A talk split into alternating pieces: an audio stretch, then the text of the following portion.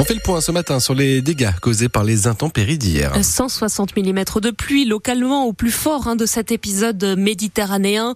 Sur les sommets, beaucoup de neige, près d'un mètre en 24 heures. Ces intempéries n'ont pas fait de blessés, mais des routes sont toujours coupées dans la métropole de Nice.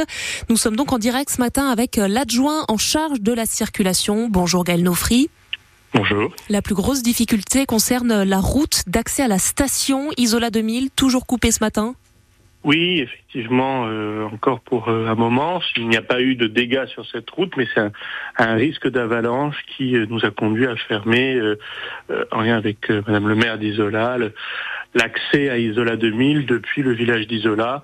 Il est nécessaire, avant de la réouvrir, de purger le massif de tout risque d'avalanche. L'info qu'on a, c'est que la réouverture est, prévue aux alentours de, de midi. Est-ce que ce délai sera tenu ou ça peut être un peu plus long? Écoutez, là après, euh, c'est vrai, véritablement, on, c'est le délai que, que l'on a fixé, mm. c'est le délai que l'on sait fixer, euh, mais on est sur du, je dirais, un élément naturel, mm. et par définition, il faut attendre que les hommes de l'art euh, aient fait leur travail afin que chacun puisse évoluer sur nos massifs en, en toute sécurité. C'est effectivement un délai qui nous apparaît raisonnable, mais encore une fois, priorité à la sécurité et même lorsque ça sera ouvert. D'ailleurs, priorité à la sécurité en montant avec les bons équipements plus proche euh, de Nice, dans le secteur euh, des collines, il y a eu aussi euh, quelques éboulements avec des secteurs encore concernés ce matin. Oui, effectivement, nous avons eu affaire, les services métropolitains ont été mobilisés sur plusieurs dizaines de petits éboulements, de petites chutes d'arbres qui ont entraîné des désagréments. Certains euh, sont plus importants que d'autres et euh, persistent, mm. notamment chemin déjà euh, à Nice Nord où un, un, éboulement de terrain et une chute d'arbres ne permettent pas l'accès au, bout du chemin, de même que sur toute une partie du chemin du Mont Gros à Nice-Est où l'effondrement d'un mur de soutènement privé mm.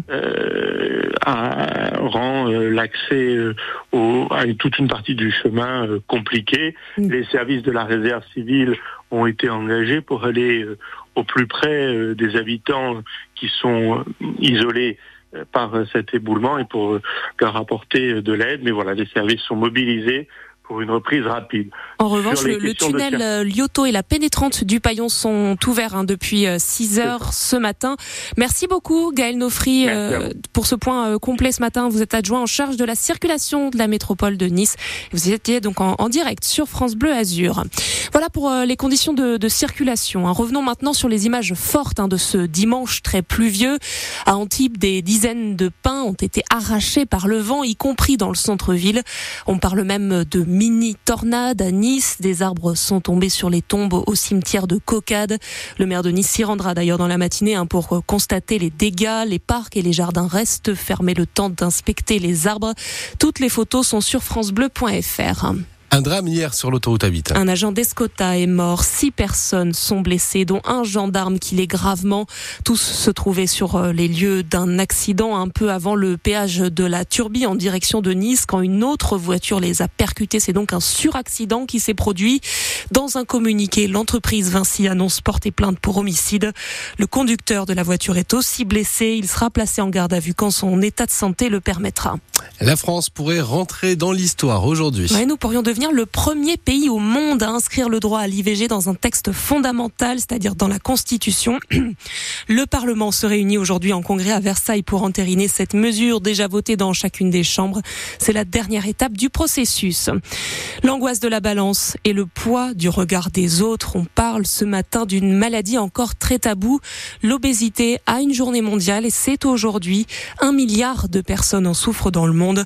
On en parle donc dans un instant avec une cadre de santé de l'hôpital Cérès spécialisée dans la nutrition à Nice. Marie Trocmé est notre invitée à 8h15. Moins de béton et plus d'arbres et de fleurs. À Menton, la promenade de la mer prend forme. On commence à avoir un, un aperçu du rendu final. Un chemin de planches en bois que vous pouvez déjà voir en photo sur notre appli ici. C'était le maire, le rêve du maire Yves Juel depuis 30 ans d'en faire donc un véritable lieu de vie.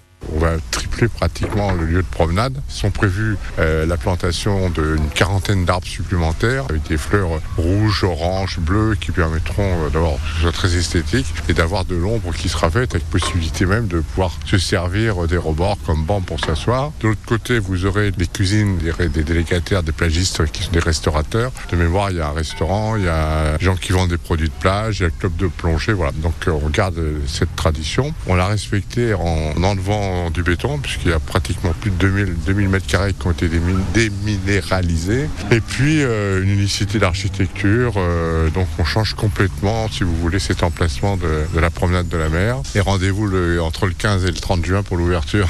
Coût des travaux, environ 6,5 millions d'euros. Les photos des avancées sont sur francebleu.fr. En foot, les Aiglons dévissent encore. Nouvelle défaite et nouvelle place perdue au classement. Le gym s'est incliné 2-1 hier après-midi à Toulouse. Nous sommes cinquième de Ligue 1. Résumé du match sur francebleu.fr. Et enfin, à 49 ans, il a déjà une école à son nom. Guillaume Musso, l'écrivain antibois aux 35 millions de livres vendus dans le monde, sera à l'école élémentaire près de la gare de Juan-les ce matin puisque l'établissement euh, portera en effet son nom. Inauguration à 10h30 ce matin pour les autographes.